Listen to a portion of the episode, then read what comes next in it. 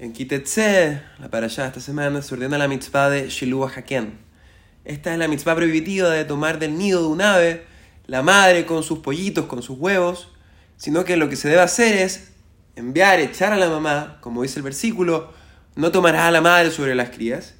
Y respecto al cumplimiento de este precepto, la Torah dice que se entregará una gran recompensa. Dice, para, para que tengas lo bueno y alargue los días. Entonces acá viene la pregunta, si este precepto es tan fácil de cumplir, ¿por qué se le da tan grande premio? Y acá responde Rashi que es precisamente esto lo que nos viene a enseñar la Torah.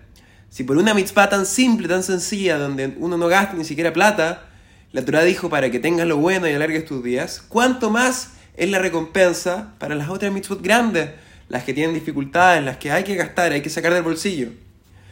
Es decir, si es que la Torah eligió destacar esta gran recompensa justamente en una mitzvah muy sencilla, que no implica nada. Eh, esto nos da la idea del gran premio que espera a quienes cumplen realmente toda la Torah y especialmente aquellos preceptos que son más graves y que son más difíciles de cumplir.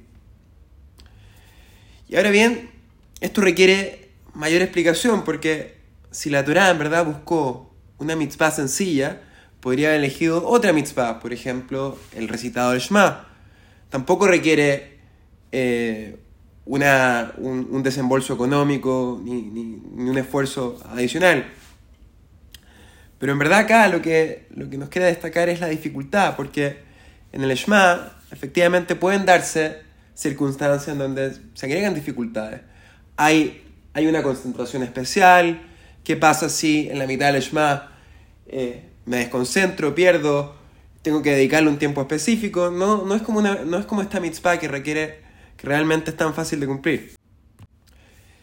Si la Torah, por ejemplo, hubiera elegido esta mitzvah, le Shema, para enseñarnos la inmensidad de la recompensa de quienes cumplen los preceptos, podríamos haber pensado que este premio se debe a que el cumplimiento de esa mitzvah implica a veces lidiar con dificultades.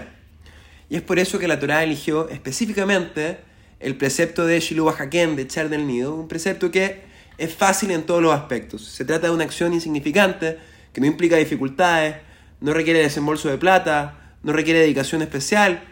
Y sobre esta mitzvah tan fácil está escrito para que tengas lo bueno y alargue los días.